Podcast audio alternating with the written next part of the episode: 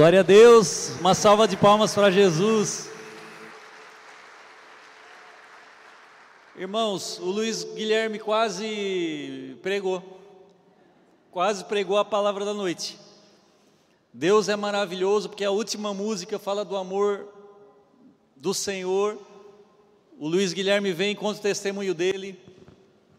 E foi isso que o Senhor preparou para nós nessa noite. Quero dar boa noite a todos. Boa noite, boa noite. Tem três câmeras, tem mais uma não? Tá lá, boa noite também. Deus abençoe.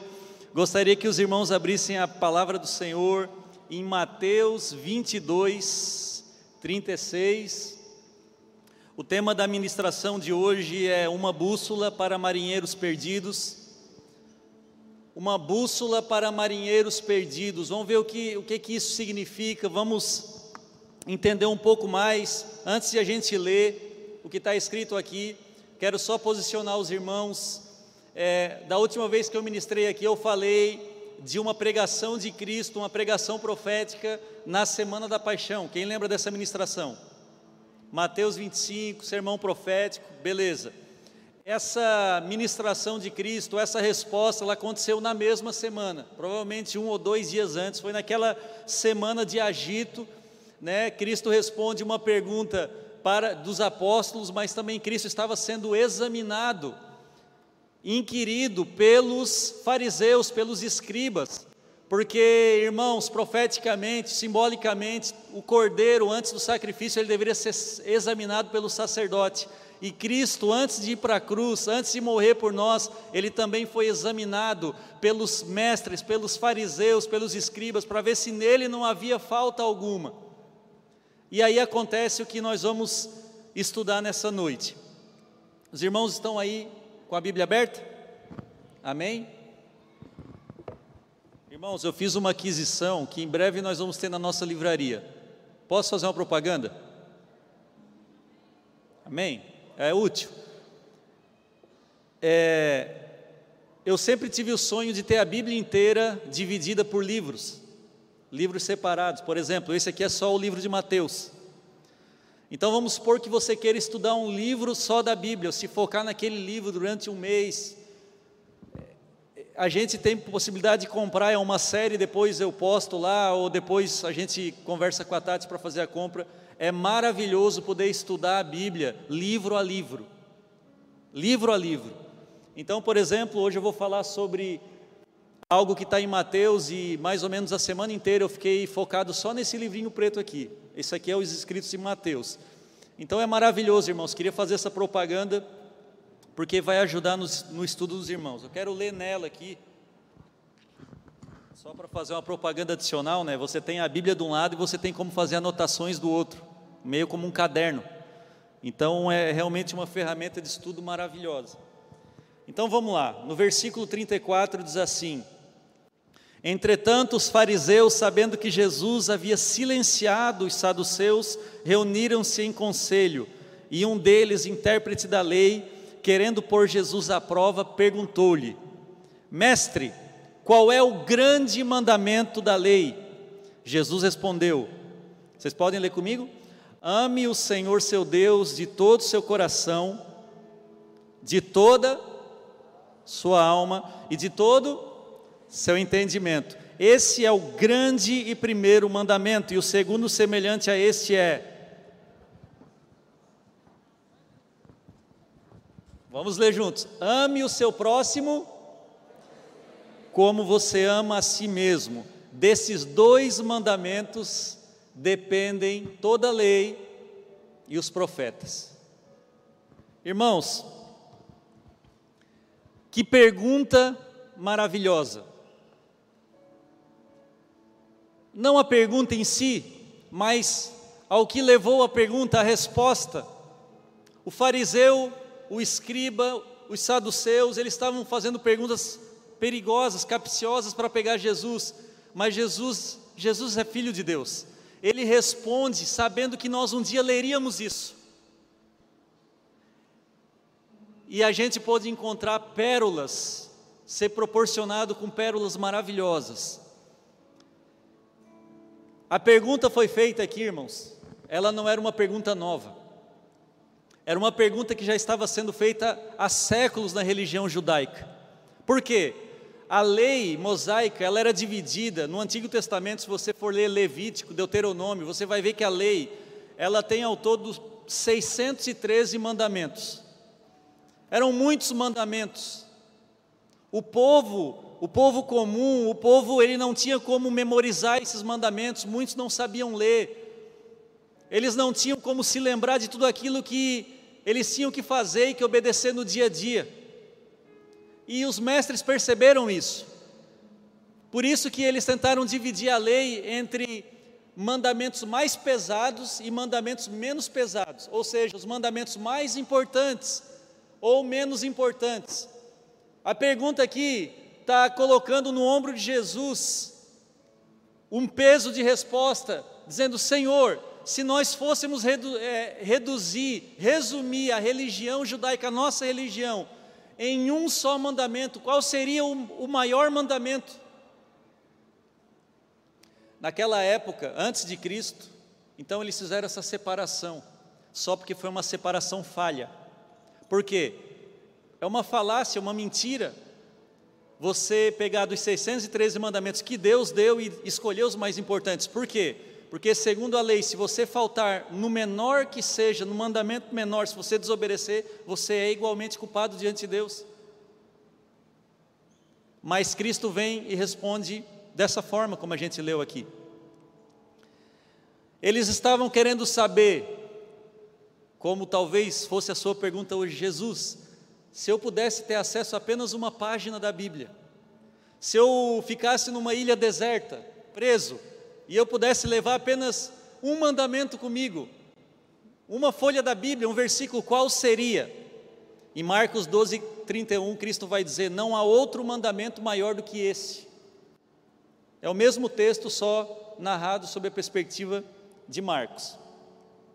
Então, a resposta de Cristo foi essa: Ame a Deus e ame ao próximo.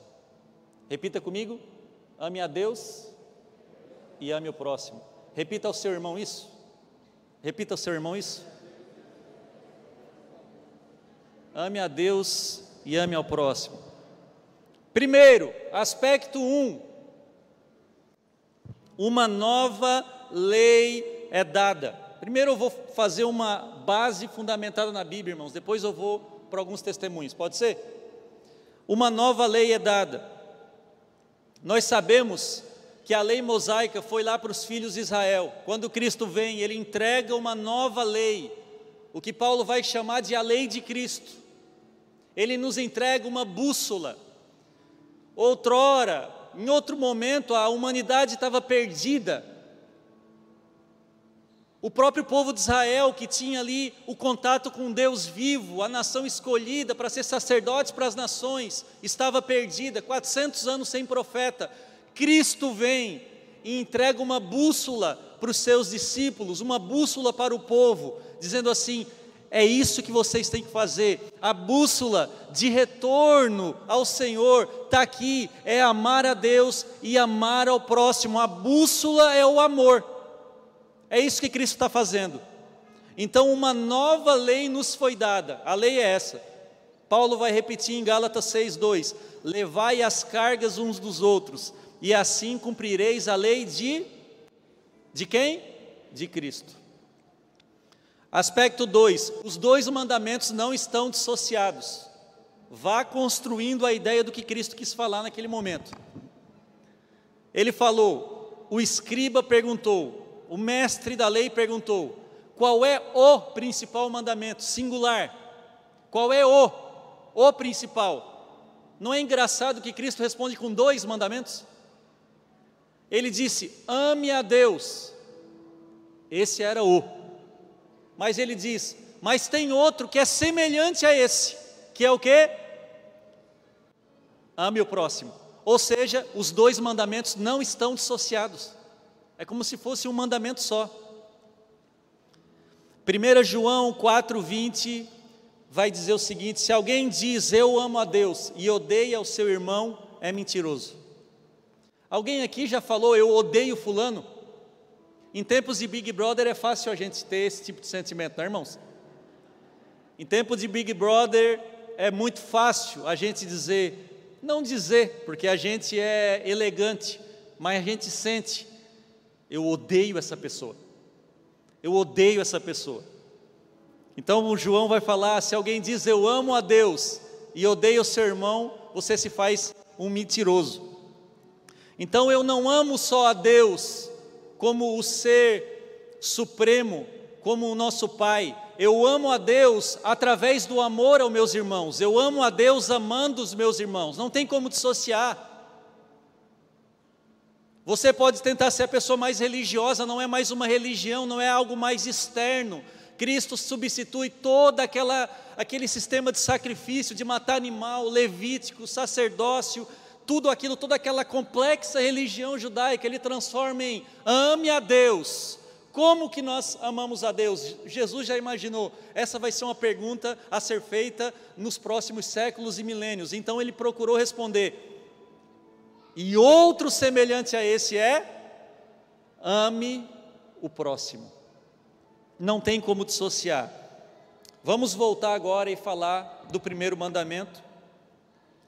Devemos amar ao Senhor de todo o coração, alma e entendimento. A alma significa um profundo afeto, o afeto maior que você pode encontrar no seu coração. Coração pode significar ser, homem interior, e mente pode significar o seu pensamento, o seu intelecto. Só que essa forma de Jesus dizer não quer dizer que eu tenho que tentar definir o que, que é cada um dos termos. Tem né, muitas teologias em cima de mente, coração, o que, que é isso, o que, que é um, o que, que é outro. Aqui, na verdade, Cristo está falando que agora não é mais uma parte, isso é todo o nosso toda a humanidade que nós temos, tudo que nós podemos agora pertence ao Senhor, nós amamos ao Senhor com tudo que nós temos. Se tu quer falar de alma, tu tem que amar o Senhor com a tua alma. Se tu quer falar de espírito, tu tem que amar o Senhor com o teu espírito, com o teu corpo, com o teu dinheiro, com o teu esforço, com o teu tempo, com os teus recursos, tudo. Por isso que, irmãos, crente maduro não pergunta sobre dízimo, porque na nova aliança é túdimo, não é mais dízimo, não é mais 10%, ele, em amor, te quer por inteiro. Crente maduro não anda calculando centavos, porque tem que dar o dízimo correto, isso era coisa da lei para os filhos de Israel. A própria lei vai dizer: então foi dado os seguintes preceitos para os filhos de Israel. Quando Cristo vem, ele traz algo superior a isso. Ele diz assim: agora vocês precisam amar a Deus com toda a sua vida e amar ao próximo como a si mesmo. Essa é a bússola que, nós, que nos foi entregue para vivermos a nossa vida. É um jogo que você perde para ganhar e que você ganha perdendo. Tem uma frase muito legal, eu guardo essa frase há muito tempo, que é a seguinte: nenhum homem jamais perdeu coisa alguma servindo a Deus com todo o coração, e nenhum homem ganhou nada servindo a si mesmo com todo o coração. Talvez esse vai ser o ano que você vai entender essa frase. Você precisa perder para ganhar. Você precisa perder a sua vida para ganhar a sua vida.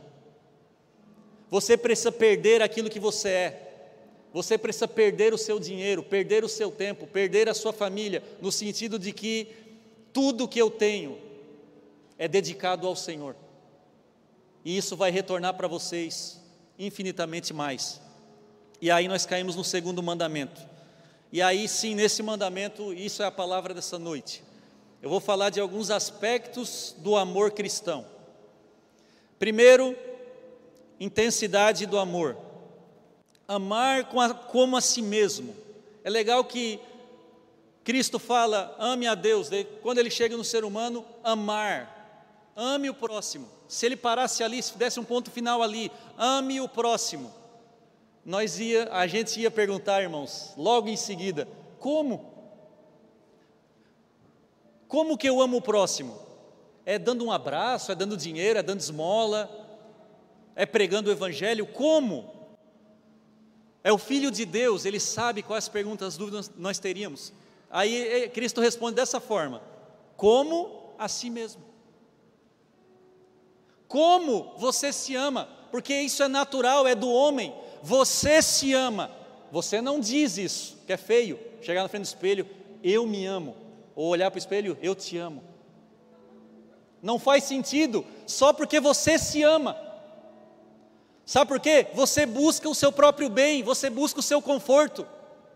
Numa situação de uma conversa onde há uma fofoca de um terceiro, você entra para se defender, porque quando nós falamos mal de outra pessoa, na verdade nós estamos defendendo o nosso. Nós não estamos falando mal da pessoa, mas é para mostrar. Eu nunca, nunca que eu pensei que eu ia dizer isso, irmãos, mas assista só um Big Brother, só um capítulo ali. É só assim como experimento social, tá? Tu vai ver Eu acho que a primeira é 20, vers, 20 edições que tem, é a primeira vez que eu falo isso. Eu sempre falo o contrário, não assista, apodrece a mente e tal, apodrece. Só que é o seguinte, irmãos, está tendo um experimento social muito interessante ali. As pessoas se juntam para falar mal das outras, não porque as outras fizeram algo, mas para dizer, olha só como eu sou superior a ela. Olha só como ela, ou seja, ela é tão errada que eu pareço um santo. A gente faz isso. O Big Brother, na verdade, é um reflexo da sociedade. Amém, irmãos? Amém. Foi bem fraco esse amém. Né? Então, nós procuramos, irmãos, conforto, nós procuramos a nossa própria alegria, o nosso próprio bem. Tem um ditado popular que diz: farinha pouca, meu pirão primeiro. Essa aí é o resumo filosófico da humanidade atual e de todas as eras. É o meu primeiro, é meu, é o meu carro, é a minha casa, é a minha família. Ninguém toca no que é meu, isso tudo aqui é meu. Não se trata, irmãos, de olhar para o outro e enxergar o quão horrível, quão terrível, quão pecador ele é. Há uma palavra muito moderna, está muito na moda, que é uma palavra chamada empatia, que é o, aquela habilidade que você tem que de enxergar a vida pelos olhos da pessoa, da outra pessoa, de você calçar as sandálias da pessoa. Então, quando Cristo fala isso sobre intensidade como a si mesmo, vai falar, não é sobre você olhar, por exemplo, um homossexual, irmãos, e você achar o homossexual sujo, pecador, mas é você tentar se colocar no lugar dele e fazer a seguinte pergunta: e se fosse eu? É não olhar para o pobre e dizer: é o vagabundo, não trabalha, acorda tarde, não quer trabalhar. Eu, olha, veja como eu trabalho. Mas é olhar para um pobre, para um necessitado, para alguém que está na rua e, e perguntar: e se fosse eu que tivesse nascido naquelas condições?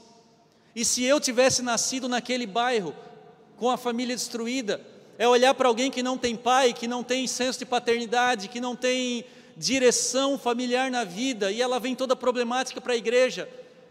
Não é sobre você tratar ela como se fosse um ET, um estranho, mas é você se perguntar: e se fosse eu a crescer sem um pai, sem uma mãe, sem um irmão, como eu gostaria de ser tratado? Isso é amar como a si mesmo. Isso é amar, é uma pergunta, é um exercício que você tem que fazer diariamente, toda vez que você encontra alguém e tem a tentação de julgar a pessoa de dizer: e se fosse eu? Amar como a si mesmo é se colocar no lugar da pessoa e tratar com a mesma dignidade que você se trataria. A minha decisão, irmãos, de comprar a briga, não sei se todo mundo sabe, a gente conseguiu como família trazer uma família, como família eu digo como igreja, como GC que nós tínhamos, de trazer uma família de Gana o Steven, todo mundo conhece, não sei se ele está aí. Eu encontrei ele na frente da igreja com os olhos vermelhos, a igreja era do outro lado, um ganês, ele tinha vindo sozinho. Ele fez um propósito com Deus de que a primeira pessoa que passasse pela igreja, ele ia se suicidar naquele dia, para quem não sabe a história né, do Steve, e ele falou que para Deus mandar um anjo e tal, feliz, né, porque, enfim, passei por anjo naquele dia. E ele falou que se a pessoa soubesse falar, inglês, porque ele não falava português, até hoje ele não fala, se, se soubesse falar inglês, seria um anjo que Deus colocou na vida dele para cuidar dele. Irmãos, eu passei pela frente dele, eu não sou de fazer isso, eu olhei assim, esse cara não é do Brasil. E eu falei assim, hi, que é oi em inglês, palavra difícil e tal. Irmãos, ele chorou, começou a, a, a chorar. Ele é assim, cara, tu é um anjo. Começou a falar, tu é um anjo que Deus colocou na minha vida. Mano, vamos entrar para dentro da igreja. Foi assim que eu conheci o Steve. Vamos entrar para dentro da igreja. Depois do culto, levei ele para comer um x-salada. Ele contou a história dele, que ele tinha três filhos, nem sei quantos, estou falando das contas ainda, dois, né? Depois nasceu aqui. Tem, tem mais um que ficou lá, tem, tem quatro ao todo, tá, irmãos? Eu estou por dentro. Mas assim, irmãos, o que que me movimentou a ajudar o Steve? Quando ele falou que ele tinha filhos e esposa, eu me coloquei no lugar dele, irmãos. Eu assim, ó, e se fosse eu? Eu não estou ali para julgar um cara que saiu da África, eu não estou, eu estou ali para ser como se fosse Jesus na vida dele. E eu me coloquei, e se fosse eu aqui, sem conhecer ninguém, sem falar a língua, sem ter dinheiro, e a minha família está em Gana. E amar a si mesmo não é só se colocar no lugar, mas é você dizer: a tua dor também é a minha. Então eu me coloquei como se eu fosse o Steven. Eu falei: Nós vamos trazer os teus filhos. Eu não sei como, eu nem sei se podia, pela lei, fazer, eu não sei como era o processo, mas eu falei: Nós vamos trabalhar juntos para que isso acontecesse.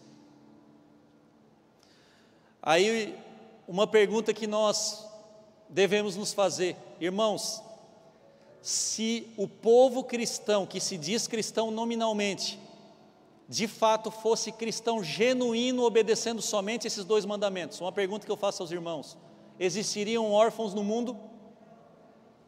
No Brasil, nós temos só evangélicos, perto de 50 milhões. Se juntar católicos, vai aí, é, é 85% é da população é cristã. Não existiriam órfãos na rua. Se nós fôssemos, fôssemos cristãos, irmãos, como seria um banheiro público? Precisaria que o banheiro público fosse químico? Porque você vai faz o que tem que fazer, mas não ama quem vem depois. Amém? Quem já, todo mundo já passou por uma situação. Você chega no banheiro, olha só como no reino dos céus vai ser tudo perfeito, porque o amor é a bússola.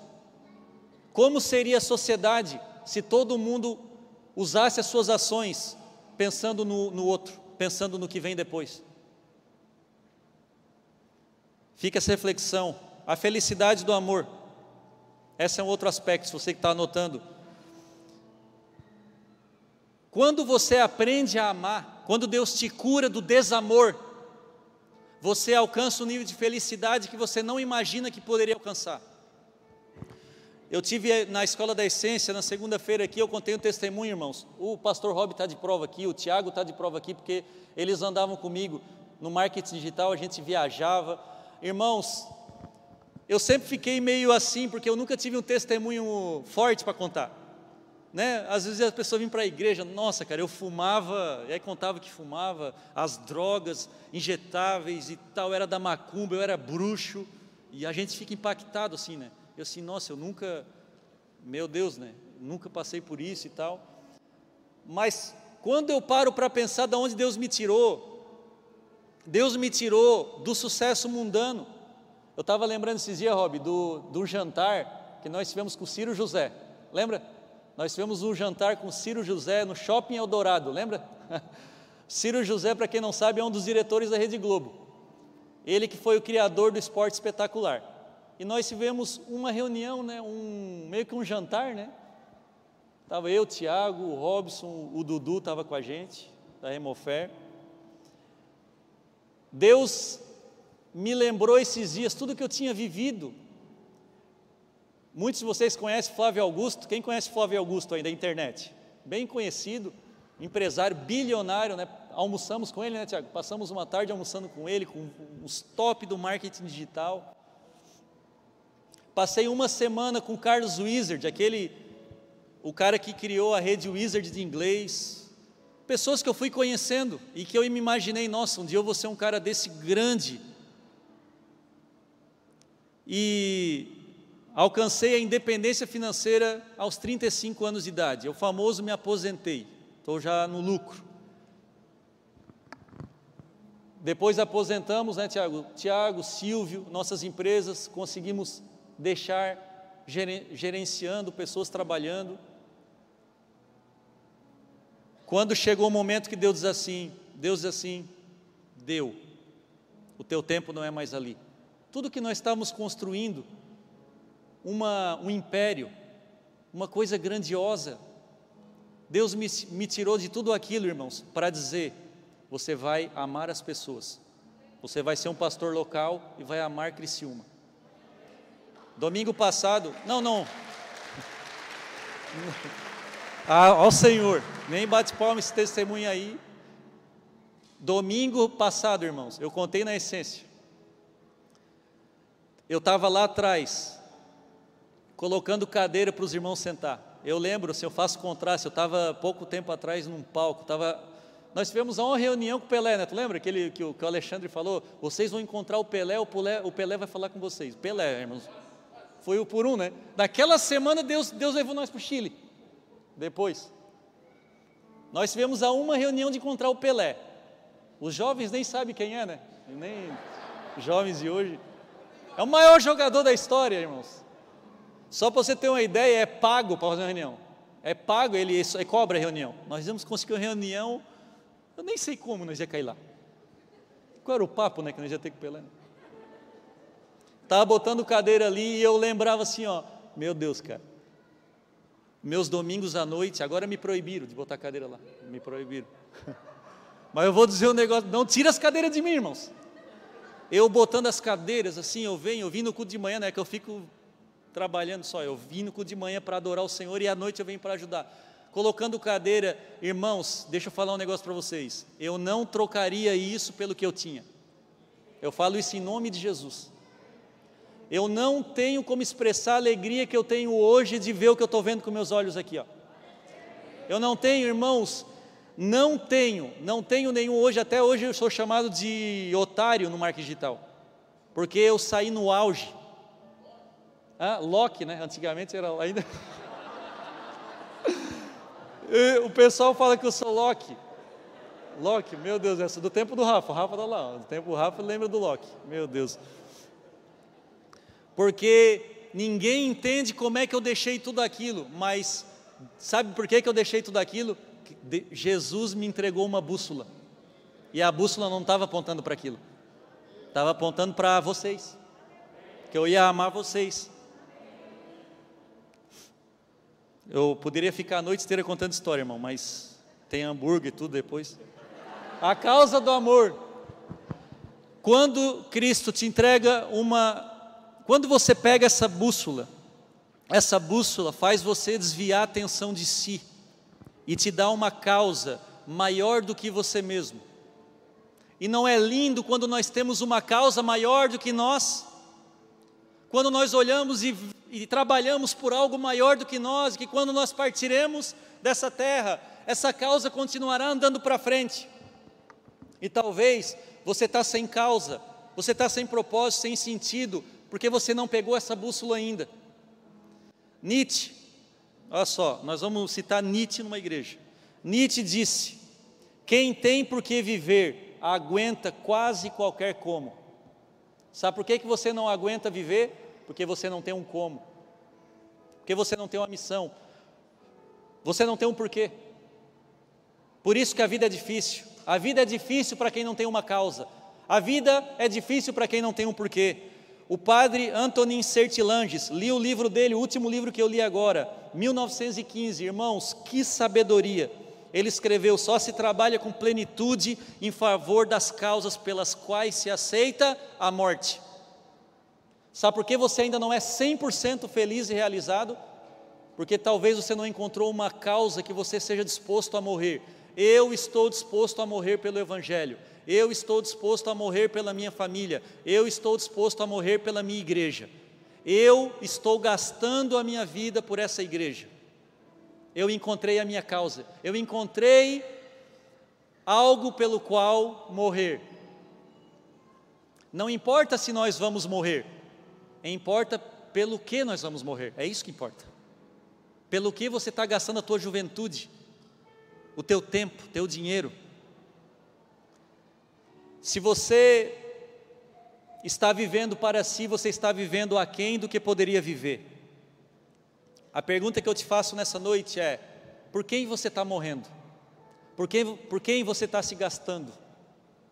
Quais são as pessoas que você pode lembrar agora que você possa dizer assim: eu estou me dedicando a essas pessoas, eu estou construindo discipulado, eu estou construindo caráter nelas, eu estou deixando um legado, uma marca na vida dessas pessoas, não importa a tua idade, não importa quem você está influenciando, sobre quem você está sendo sal que dá sabor.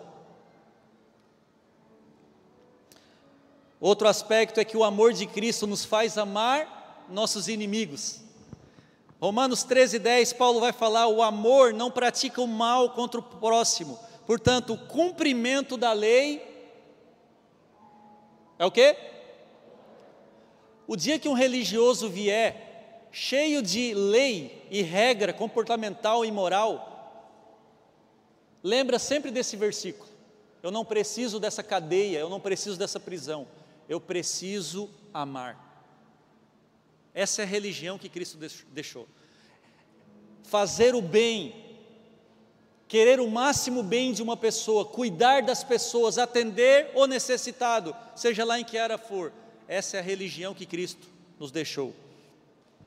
É muito interessante que Cristo fala de amor, enquanto eles estavam fazendo perguntas, mas secretamente eles estavam planejando matar Jesus. E a pergunta sobre qual é o maior mandamento é ame o próximo como a si mesmo. E os caras que estavam tentando matar Jesus. Olha que contraste. Cristo é o meu Deus, irmãos. Ele é o Filho de Deus. Ele é o Filho de Deus. Você pensa que ele não sabia dessas coisas? Ele sabia. Mesmo assim, é como se ele estivesse dizendo: Eu sei o que, vocês estão planejando. Ama o teu próximo como a ti mesmo. Você mesmo se mataria? A Bíblia reforça que é possível você amar quem você não gosta. Você não é obrigado a gostar de todo mundo, como você não é obrigado a gostar de todas as frutas na fruteira, todas as verduras que o mercado vende. Gostar de alguém é uma questão de compatibilidade, como de novo citando o Big Brother. Eu vou votar em você porque nós não temos compatibilidade na casa. Tudo bem não ser compatível, Irmão, tudo bem não ir com a minha cara. Tudo bem não gostar de mim como você gosta de outra pessoa aqui na igreja.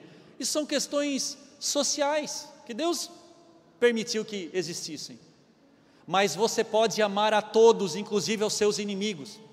E o que seria amar? Seria desejar o bem àquela pessoa que te fez mal. Quando você chega nesse nível, você mostra e prova que você entendeu os dois maiores mandamentos da lei de Cristo.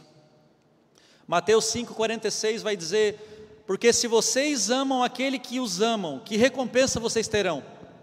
Os publicanos também não fazem o mesmo? E se saudarem somente os seus irmãos, o que é que estão fazendo demais? Os gentios também não fazem o mesmo? Qual é a diferença, irmãos? Hitler amava a sua família. Se você ama só a sua família, você não está sendo melhor do que ele ladrões, assassinos, estupradores, têm afeição pela sua família e pelos seus amigos, mas odeiam seus inimigos.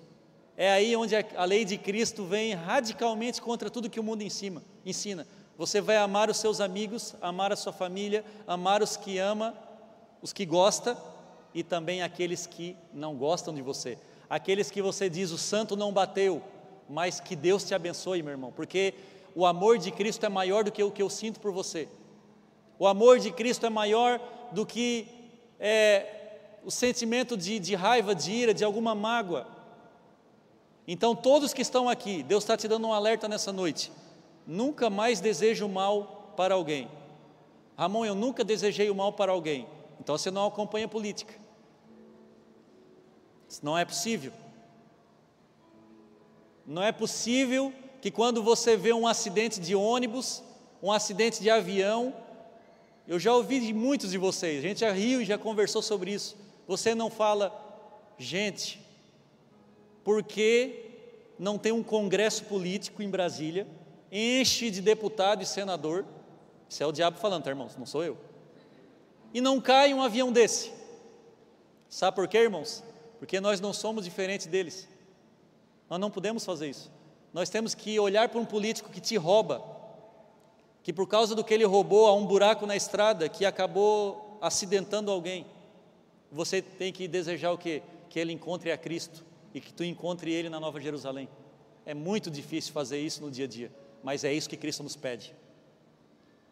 É dessa forma que nós vamos impactar o mundo. Quando o mundo olhar para dentro da igreja e dizer assim: ó, o que tem lá dentro não tem aqui fora. O que, que é isso que está acontecendo? É uma nova lei, é uma lei mais elevada. É a bússola que Cristo nos ensina e nos dá. Uma frase do C.S. Lewis, eu não posso pregar sem citar uma frase dele. Tem, tem três caras que eu não posso deixar de citar: C.S. Lewis, Irving McManus, Jonathan Edwards. Vou falar dos três hoje. Olha que frase maravilhosa. Eu talvez deteste algo que eu tenha feito, mas eu não deixo de me amar por causa disso. Agora aplique às outras pessoas. Talvez você deteste algo que alguém tenha feito para você, mas você não deve deixar de amá-lo. Porque quando é com a gente, a gente minimiza os nossos erros e a gente continua se amando. Tu é capaz de cometer o pior pecado à tarde e à noite desejar o melhor jantar da tua vida, o conforto. Por quê? Porque tu se ama. O que, é que Cristo está dizendo? Se ame o próximo como você ama, é dessa forma que você tem que amar o próximo. Se alguém errou com você, irmão, você vai deixar de amá-lo? Cristo diz que não. Então é isso que você pode, talvez, não gostar de alguém, detestar o que alguém fez para você, e mesmo assim continuar amando. O amor cristão é coerente. Esse é mais um ponto para quem está anotando pontos, tá? Irmãos, presta atenção. Talvez com essa palavra aqui, algumas almas serão salvas da religiosidade. Por quê? Porque talvez você esteja baseando a sua salvação na religião externa, na religião nominal, de nome, de vir à igreja, de dizer: Nossa, eu fui todos os, todos os dias do congresso, eu estava lá. Eu sou salvo por causa disso, eu sou salvo por causa das coisas que eu faço, que eu fiz. E, irmãos, há histórias de comerciantes de escravos. Vá ler a história, você vai ver comerciantes de escravos que eram os mais fervorosos pessoas na oração, que não falhavam um dia sem orar. O próprio Hitler, no livro dele, Na Minha Luta, o livro mais famoso do Hitler, ele fala que a ideologia dele é uma ideologia que segue os princípios cristãos. Há pessoas, há maridos que batem na esposa em casa, mas não perdem um culto de domingo. Há funcionários, patrões que estão lesando a sua empresa, o seu funcionário, abusando do funcionário, o patrão abusando do funcionário, o funcionário do patrão, e vem para a igreja e. Né, irmãos? Como é que é? Eu não, eu não nasci para dançar, irmãos. Mas se tu olhar para o cara no olho, até unção tu vê, mas não é unção. É um cisco, mas não é unção. Não é o olho, não está brilhando, não é a presença do Senhor. Por quê? Porque o amor cristão é coerente. Cristo ensina que amar a Deus e abusar ao próximo são incompatíveis. Incompatíveis. Todo dia no meu Instagram eu recebo perguntas: meu marido é cristão e me bate. Tem uma coisa errada aí. Irmã querida, a frase já está errada. Ele te bate ou ele é cristão? Não, mas ele vai na igreja, ele é obreiro. Pior ainda, quem muito é dado, muito será cobrado. Ele está lascado, para falar a verdade. O cara está abusando, ele se diz crente. Se diz crente. Ele se diz, mas ele não é.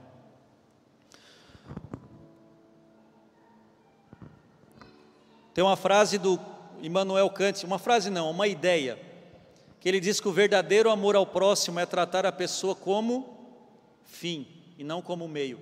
Como é que eu sei que eu estou amando alguém? Quando você trata a pessoa como um fim, e não como meio para um benefício. Presta atenção, isso é muito importante. Essa é uma das maneiras de você saber se você está chegando em alguém porque só se ama ou porque você ama o próximo. Você precisa tratar as pessoas pelo que elas são, pela sua individualidade, o seu valor, a sua dignidade em Deus. Você deve amar a pessoa por aquilo que ela é, por, por aquilo que, da forma como Deus criou ela, pelo indivíduo único que ela é, por ela ter uma impressão digital única. Esse é o fim. O amor almeja isso como um fim. Mas quem não ama o próximo, trata o próximo como um meio para alcançar alguma coisa. Então você chega no Tiago, você chega na Mirelle, você chega no pastor, você chega no Guto, porque você quer alguma coisa. Não é porque você quer amá-lo, fazer bem a ele, é, prestar a Ele, oferecer a Ele um relacionamento de longo prazo, onde a gente vai crescer junto, é, desenvolver os princípios de Cristo, viver a igreja genuína, mas porque você quer ganhar alguma coisa. Quantas pessoas chegam até nós com segundas intenções, mas Cristo não ensinou isso. Você tem que chegar com uma intenção só: amar aquela pessoa. Não que você não vai ser beneficiado, não porque que você não deve marcar uma reunião de negócio porque você vai ter lucro com aquilo, eu não estou falando disso. Eu estou falando que você não vai tratar as pessoas como coisas. Você vai tratar as pessoas pela sua dignidade, por aquilo que elas são em Deus, mesmo que elas não sejam filhas de Deus, elas são criaturas de Deus. Hoje é muito fácil, irmãos, a gente está numa cultura em que idolatra animais e rebaixa seres humanos. É muito mais fácil ofender um cachorro do que uma pessoa mas nós temos que aprender a colocar pessoas e animais nas suas devidas posições. Você precisa tratar as pessoas com dignidade, com valor. Como assim você quer ser tratado? Amar alguém, amar é ser alguém para quem não tem ninguém. Nós vamos encontrar esse tipo de pessoa todo dia na igreja. Quando o Steve chegou no Brasil, irmãos, no, na mesma noite que a gente se conheceu, eu acredito que foi na mesma noite ou logo em seguida, ele contou a história que poucas pessoas sabem que o Steven, ele tem um irmão gêmeo, que é rico. A África é um, país, é um, é um continente mesmo que tem que ser estudado. Eu assim, cara, então que bom, né? Ele vai te ajudar. Não, ele não vai me ajudar a gente. Ainda gêmeo, cara, eu falei, gêmeo. Se eu tivesse irmão gêmeo, eu acho que, sei lá, tudo que era meu era dele. A gente é bem diferente, já é assim, né? Imagina se fosse gêmeo, né, Tiago? Cara, não é possível. Mas essas coisas que Deus arma para que a gente possa operar o amor cristão. Porque eu falei para ele, não com essas palavras bonitas que eu vou falar agora, mas eu deixei claro para ele que eu vou ser o irmão que você não está tendo. Deus me colocou para ser o teu irmão. Sabe por que, que Deus te chamou para a igreja? Não é para ser salvo, porque você é salvo unicamente por Cristo. Você vem para a igreja porque Ele quer que você venha à igreja e cresça. Mas você vem à igreja por um motivo também que é: você vai ser mãe para quem não tem mãe. Você vai ser pai para quem não tem pai. Você vai ser irmão para quem não tem irmão. Você vai ser amigo para quem não tem amigo, para quem o mundo rejeitou. Sim, você vai ser amigo para a Carol Conká, para a Lumena, para o Fiuk. Você vai ser amigo para todos os três. Isso é sinal que o povo está vendo televisão, hein, pastor? Que triste, né? Lá em casa não pega Globo, tá, irmãos? Não pega Globo. Eu assisto pelo Twitter. o que é pior, que é o lixão, é, é o pior. Mas, irmãos, eu entrei no Twitter, eu sigo teólogo, eu sigo pastor, eu sigo crente, basicamente no Twitter, e algumas pessoas da política e tal. Irmãos, é, parece que é tudo a mesma coisa, cara. É um ódio generalizado. E eu penso, por piores que essas pessoas sejam, desprezíveis que são e estão sendo, elas também devem ser amadas. Barra, agora tu foi muito longe no que estás falando. Não tem como, tem como, elas precisam ser amadas, porque um dia você foi desprezível, um dia eu fui desprezível, e alguém me estendeu a mão, e alguém me salvou, alguém me livrou de mim mesmo. Essas pessoas estão presas em si mesmas, e elas precisam de alguém de fora a elas, externa a elas, a ajudá-las. Quem aqui está disposto eu estou encerrando com esse final, Mas quem é que está disposto a ser pai para quem não tem pai esse ano? Levanta a mão, mostra a palma da tua mão para Cristo. Mostra a palma da tua mão para Cristo e diz assim: Senhor, eu quero ser um irmão para quem não tem irmão. É esse ano que sai o orfanato, Cris? É esse ano, pastor? Nossa, vocês não têm noção, nós vamos.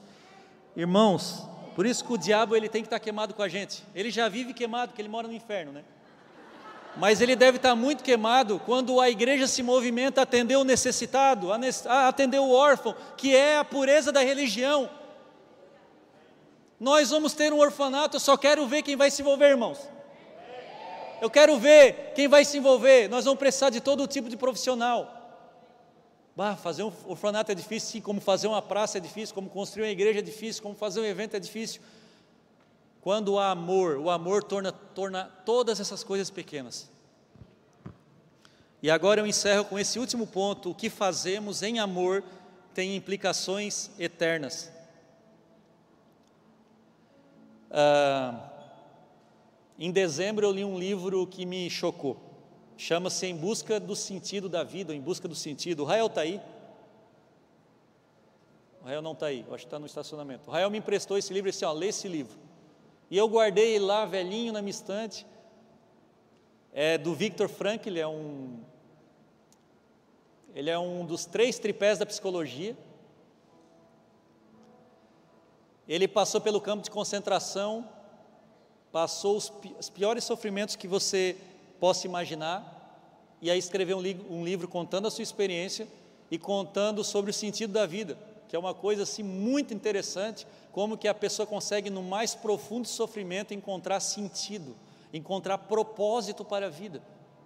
Diz quando alguém me pergunta no Instagram, Ramon, estou sofrendo isso, será que é a propósito de Deus? Se Ele permitiu, a propósito. Não importa o que seja. E ele disse essa frase maravilhosa. Eu recomendo todos a leitura desse livro. Quanto mais a pessoa esquecer de si mesma, dedicando-se a servir uma causa ou amar outra pessoa, mais humana será e mais realizará. Isso é interessante porque quando nos submetemos a Deus, quando fazemos para o Senhor, quando fazemos sob os princípios do Senhor, nós acabamos fazendo coisas que sozinho nós não faríamos. Nós acabamos impactando pessoas que sozinho, olhando para o nosso próprio umbigo, nós não conseguiríamos fazer, de forma que aquilo que a gente faz fica registrado no céu para toda a eternidade. Aquilo que a gente constrói para nós aqui nessa terra fica registrado apenas no seu círculo mais próximo, mas não impacta a humanidade e não fica registrado no céu, e não fica registrado para, para galardão. Eu me lembro, irmãos, que eu contei essa história na essência também. Toda vez que tem aula a propósito, eu conto que eu e minha esposa que está ali, a, a pastora Amanda, nós tínhamos um trauma, porque há muito tempo atrás na igreja nós fomos traídos por discípulos, nós fomos abandonados, nós passamos muitas lutas com pessoas e eu fiquei meio traumatizado de gente. Deixa eu só colocar mais 10 minutos, tá? Tem que controlar o horário. Come, a gente criou meio que um trauma, a gente nunca disse que tinha trauma, né? Nunca. Mas nós sempre falávamos assim: eu não quero ninguém aqui em casa. Aí, às vezes, eu falava para ela para ver se ela me contrariava, né? Se ela, ela assim, é isso aí. É isso aí, porque chega. Chega de gente dentro da, dentro da nossa casa e depois para estar tá aí falando mal da gente, não era? A minha casa, irmãos, que, que eu, eu me mudei do meu apartamento para minha casa, eu gradiei toda a minha casa Coloquei dois ferros assim, chamei o irmão Diego lá, fez dois ferros tal. Deve ter umas oito chaves para abrir. Depois botei o eletrônico. Sabe por quê? Porque nós éramos traumatizados, nós queríamos fechar a nossa casa. Acho que a gente fez com a nossa casa não foi tanto medo de assalto, mas foi medo de pessoas. Nós não queríamos pessoas na nossa casa. Não queríamos, de jeito maneira, por tudo aquilo que a gente tinha vivido, com exceção da nossa família, claro, né, que a gente vivia sozinho. De forma que se você batesse na portão de casa lá, é igual o filme de castelo, quando bate na frente fica barulho de corrente, de pá, pum, pá, que era nós abrindo a porta da frente. Daí, irmãos, um dia de púlpito, de púlpito, Deus chamou a nossa atenção, não sei se tu lembra, duas vezes. Uma foi com a pastora Pérola, outra foi com o trio Pérola, olha só, Deus usa até. E depois com o pastor Marcel, com a pastora Karine e o pessoal do Chile, Deus veio para nós falar o seguinte: não é isso que eu tenho para vocês. Vocês vão abrir a porta da casa de vocês para receber pessoas, para amar as pessoas, para comer com vocês, para conversar, para promover cura. A primeira vez nós não demos ouvido, né? Na segunda vez nós, ó, talvez no futuro, quem sabe. Daí depois nós fomos para o Chile, desmontou, né? A gente foi desmontado lá. E aí eu falei para ela o seguinte: na época nós chamávamos de célula. Aí eu falei assim: eu vou abrir uma célula, amor. Ela assim, a Amanda não participou da célula dentro da nossa própria casa. Na primeira célula não foi. Ela ficou no quarto, lembra? Na, tu foi participar da terceira, né? Assim, ó, abriu uma célula, foi eu, o Gustavo Branco e o Juan. Gustavo está aí, o Branco está aí, não está aí. Nós três, irmãos. Eu olhei para eles assim. Começar uma nova história agora com vocês dois. Tá? Daí na semana seguinte veio o Xandão, Xandão, Xandão, nosso Xandão, o violão, para fazer o louvor. Quatro células depois veio o Tiago, né, Tiago? Lembra? Tiago mais traumatizado do que eu. O Tiago mesmo não queria. O Tiago chegou dizendo assim: Ó, eu vou participar ali, mas eu não quero saber de célula. É ou não é? E a nossa casa começou a encher de pessoas. Começou a encher. Começou a encher de gente. Começou a assumir coisa. Perdemos. Mas deu, foi tratamento do Senhor. Sumiu um celular, até hoje nós estamos atrás desse celular. Aí eu fiquei com muita raiva aquele dia que sumiu o celular da pastora Amanda. Mas é um irmãozinho que. Deus assim, ó. Assim, eu vou parar de fazer em casa. Deus assim, ó, continua, é isso aí. Está no caminho certo.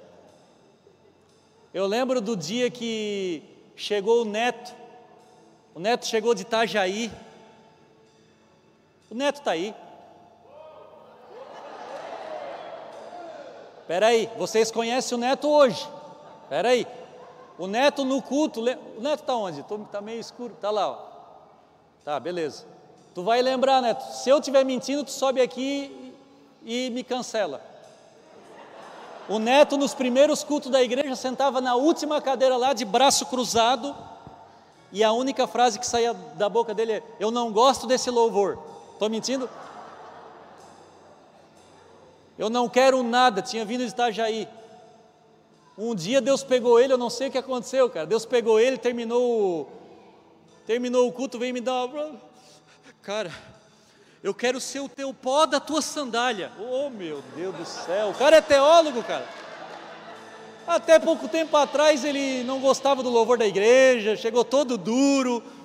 Quer ser o pó da minha sandália? Assim, não, mano, não precisa o pó. Tá louco? E ainda mais, eu não quero me incomodar. Depois chegou o Ramonzinho, dá o Ramonzinho está aí. Está lá o Ramonzinho, Ramonzinho, 64 anos de igreja. Voltou para a igreja, me deu um abraço. Lembra do abraço que a gente deu aqui? Na verdade, era, não era vocês, Deus estava me curando, irmãos. Daí chegou no final do ano, né, o Tiago, ah, Tiago, está na hora de tu decolar, mano. Veio com a ideia de expansão. Apareceu o Heron e a Mirella com bolo, primeiro dia. O Rob falou assim: ó, vai um casal novo. Normalmente o casal, quando vai no GC novo, chega todo quietinho assim, senta, não fala com ninguém. E eu fiquei todo, eu avisei, vocês não sabem disso, eu avisei todo o GC. Vai vir um pessoal novo, vamos dar atenção, vamos amar, vamos tratar. Daí chega, nunca me esqueço, o Heron de capacho com a, com a torta, e a Mirella já.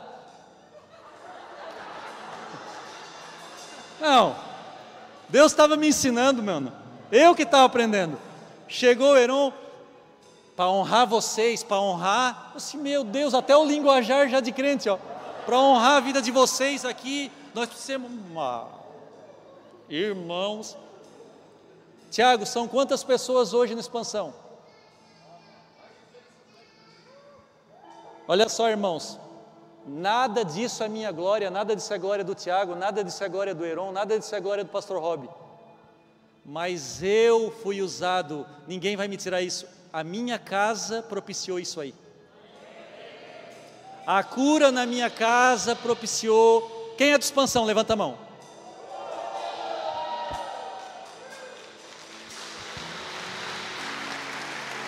Amém.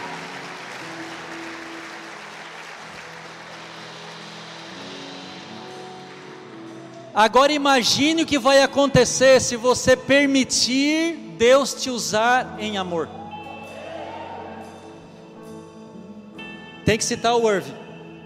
Eu estou até vestido de ele hoje. Falei, amor, faz o, o estilo do Irving lá. Tá aqui, ó. Que eu sou, gosta do preto. Leia, leia em voz alta para mim. Nossas histórias não terminam quando morremos, elas são apenas o começo de histórias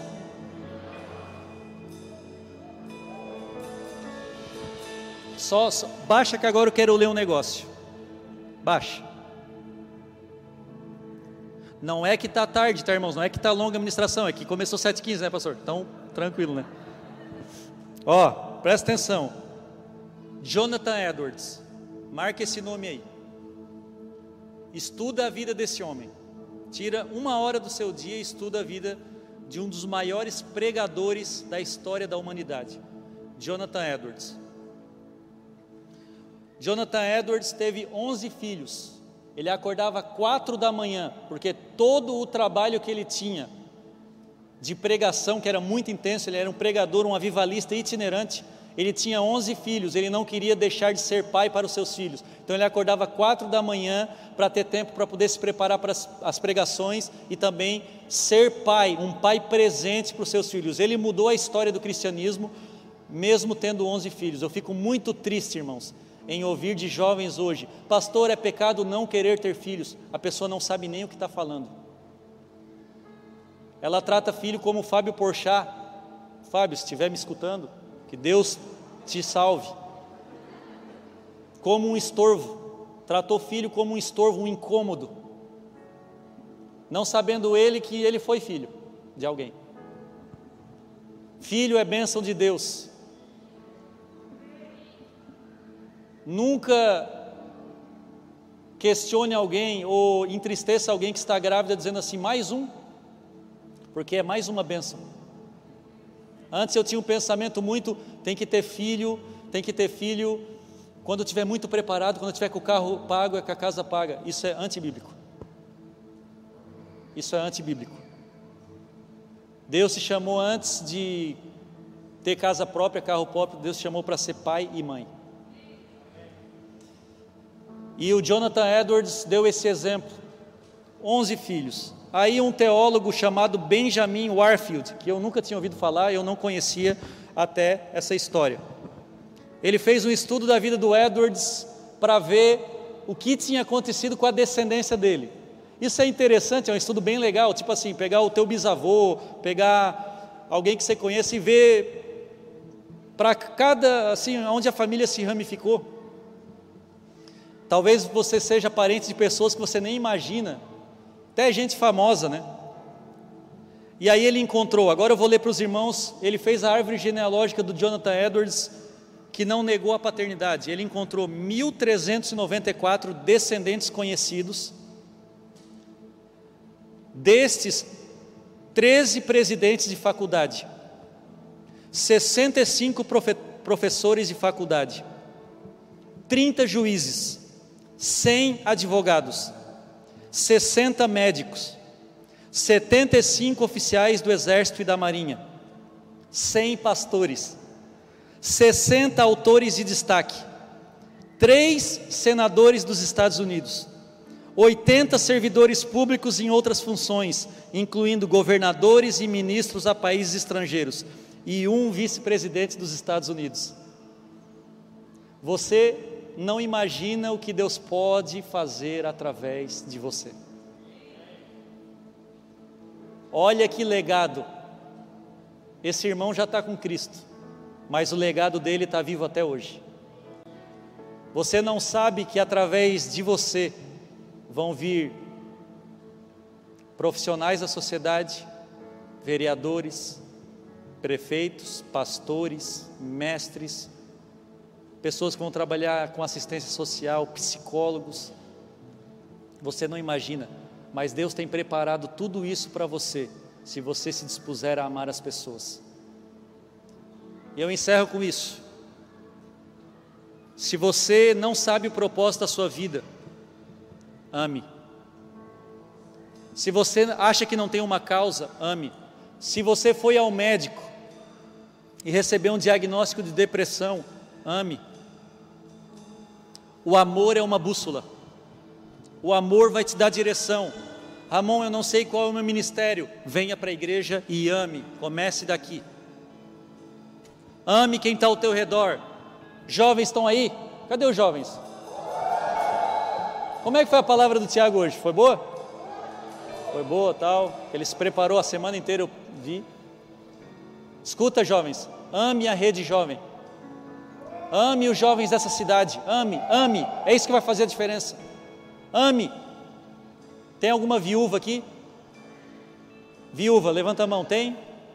As viúvas com a pandemia deu uma Ame as viúvas dessa cidade, se junte a elas, seja uh, marido, seja mãe, seja filho para essas mulheres. Está vendo que levantou a mão? Nós vamos ser o filho, pai, mãe, nós vamos cuidar delas. Quem aqui não tem seu pai ou mãe vivo? Levanta a mão. Pode levantar, não é vergonha, irmãos. Pode baixar a mão. Essa igreja vai proporcionar pais, mães e a sua família. Por quê? Porque essa é uma igreja que ama, essa é uma igreja de amor, essa é uma igreja que vai revolucionar a sua vida, não porque somos algo ou melhores, mas porque nós vamos aprender a obedecer o maior dos mandamentos. Ponha-se de pé.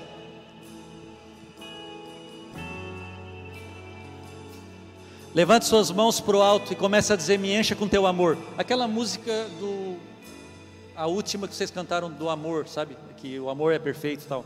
É essa aí, refrão. Levante a mão bem alto, vamos. Comece a dizer: Senhor, me encha de amor. Me encha do teu amor. Eu não quero amar com o meu amor, eu quero ter o teu amor. Eu quero amar com o teu amor. Em nome de Jesus, nós queremos receber nessa noite, nós queremos ser encharcados, Senhor, pelo teu amor. Pelo teu amor que é perfeito, que muda destinos, eu quero receber uma bússola, Senhor. Este ano é o ano do amor. Não que os outros anos não sejam, mas esse é o ano que Deus está ministrando isso nas nossas vidas. É o ano em que Deus se entrega algo. Ele diz: Meu filho, para de querer tornar complexo o Evangelho. Ame, ame, ame. Se você está na essência, ame estar na essência. Ame os professores, ame quem está do teu lado, ame quem te serve. Se você serve na igreja, ame quem você está servindo, ame os seus pastores, ame os seus líderes. Se você está no expansão, está no GC, no conexão, ame o seu coordenador, ame o seu vice-coordenador, ame quem palestra, ame as pessoas, e nós vamos chacoalhar essa cidade. Ame as pessoas e nós vamos deixar legado. Essa cidade vai ser conhecida como a cidade das nações, a cidade do amor, a cidade onde pessoas vão querer saber o que está acontecendo aqui. Se disponha, diga: Senhor, eis-me aqui. Eis-me aqui. Eis-me aqui, Senhor. Não há amor igual. Jesus, tu és real. És o meu amigo fiel. Cante! Maravilhoso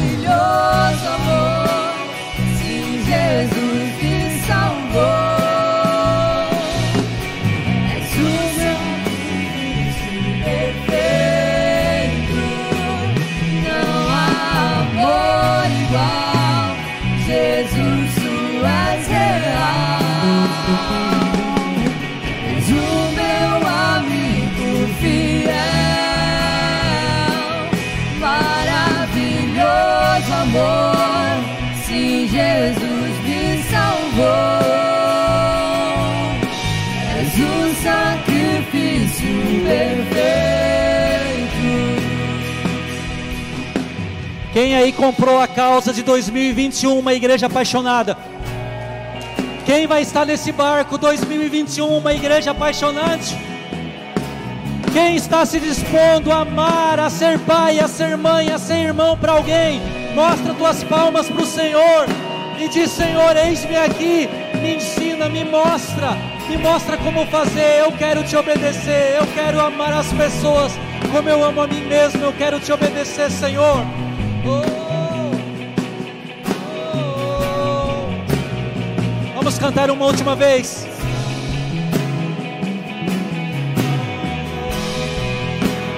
Não há amor igual, Jesus,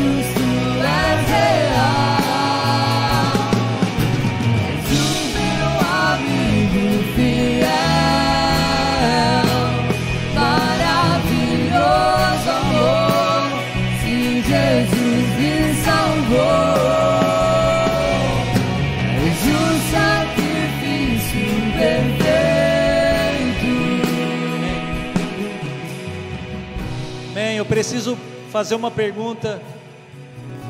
Se alguém aqui quer entregar a sua vida para Jesus nessa noite, se a palavra tocou o seu coração, se você quer começar uma nova história, levante a mão bem alto para que eu possa orar por você. Tem alguém? Levanta a mão. Amém. Temos um irmão lá atrás. Tem mais alguém? Levanta a mão. Não fica com medo. Ah, normalmente as pessoas ficam perguntando qual é o momento certo de entregar a vida de Jesus, qual é o momento certo de se batizar nas águas, qual é o momento certo, irmãos? O momento certo é quando você entende, quando você já entendeu que não dá para viver longe de Cristo, que não dá para viver longe do Senhor. O que, que eu quero lá fora? Eu não tenho mais nada lá fora para mim que preste. Levante sua mão e diga: Eu quero entregar minha vida para Jesus. Eu vou poder orar por você e abençoar o início da sua caminhada. Pode vir aqui à frente, meu irmão. Quero orar por você. Se tem mais alguém, eu não estou conseguindo enxergar. Pode vir.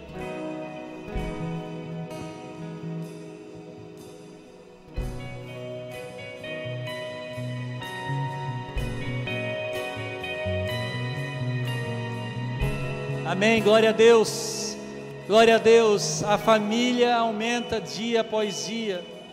A família aumenta dia após dia. A família aumenta dia após dia. A família aumenta dia após dia. A família aumenta dia após dia. Oh Senhor meu Deus, a família aumenta. Pode chegar um pouquinho mais perto.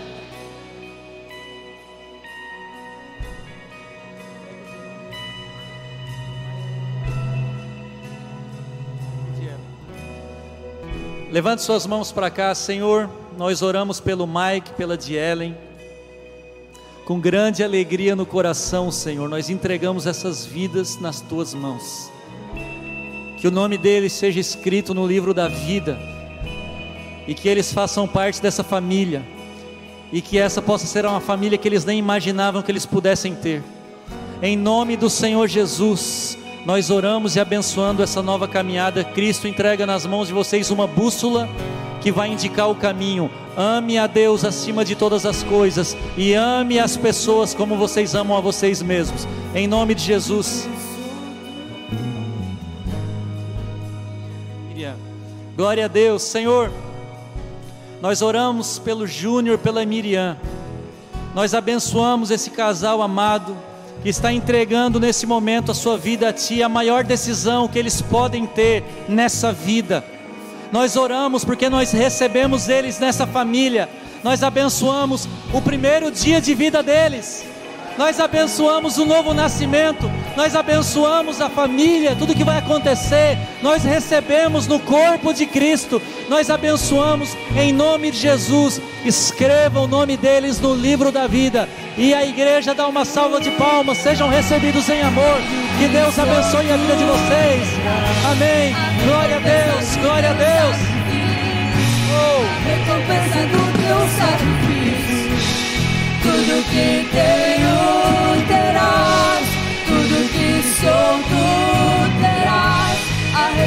Recompensa do teu sacrifício, a recompensa do teu sacrifício. Tudo que tem, amém. Terás, tudo que sou tu terás. A recompensa do teu sacrifício, recompensa do teu sacrifício. Amém. Levante suas mãos.